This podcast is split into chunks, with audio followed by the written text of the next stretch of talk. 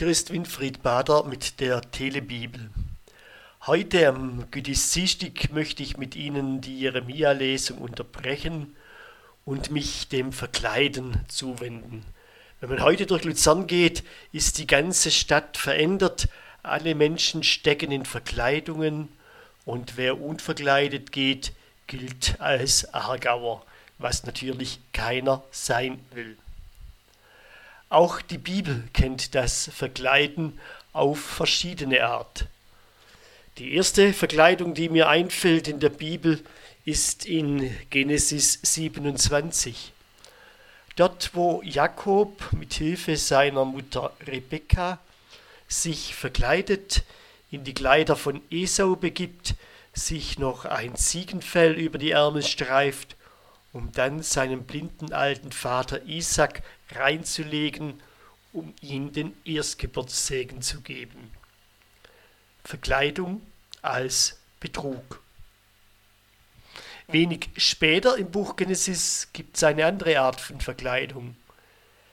Tamar, die Schwiegertochter des Juda, verkleidet sich unkenntlich, um ihren Schwiegervater hereinzulegen wobei hereinzulegen das falsche Wort ist. Juda hat ihr das Recht, das ihr zusteht, nicht gewährt.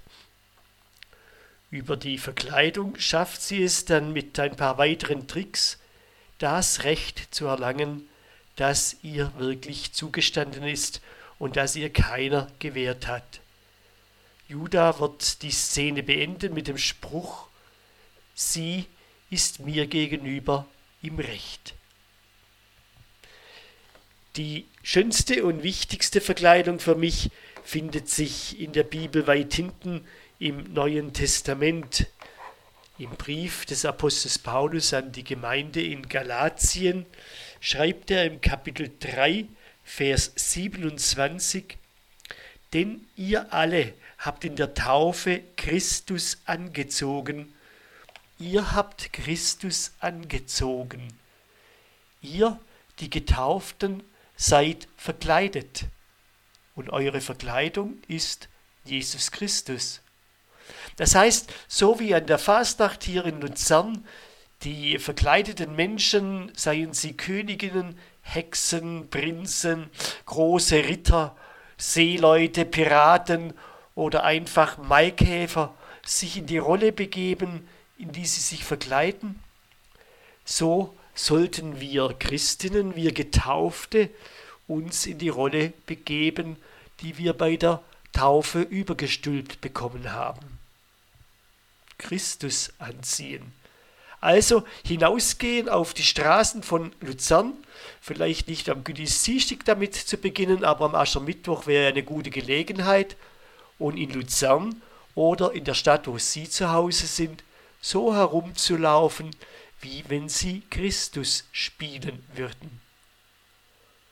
Denken Sie das mal zu Ende. Nehmen Sie es nicht zu schnell als lächerlich.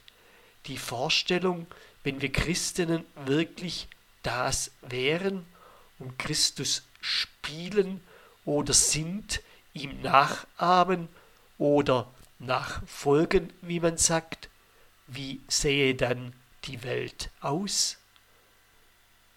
Es geht dann noch weiter, wenn die Menschen verkleidet sind, auch das kann man heute im Gütesdienstag beobachten, dann spielt es keine Rolle, ob sie Chefs oder Arbeiter, Professoren oder Buschauffeure, ob sie an der Kasse sitzen oder sie aus sind, in der Verkleidung am Gütesdienstag sind alle gleich. Und das ist auch in dem Brief von Paulus an die Gemeinde in Galatien so. Im Vers 28 schreibt er, es spielt keine Rolle mehr, ob ihr Juden seid oder Griechen, Sklaven oder freie Menschen, Männer oder Frauen, denn durch eure Verbindung mit Christus Jesus sind ihr alle wie ein Mensch geworden. Ihr seid alle gleich. Und da hatte ich ein schönes Erlebnis letztes Jahr im Frühjahr, als ich zu einer internationalen Tagung in Argentinien sein durfte. Da redete ein Bischof, der Nachfolger auf dem Bischofsstuhl, den vorher Franziskus, der Papst, innehatte. Er redete zu uns über die Fragilität der Kirche.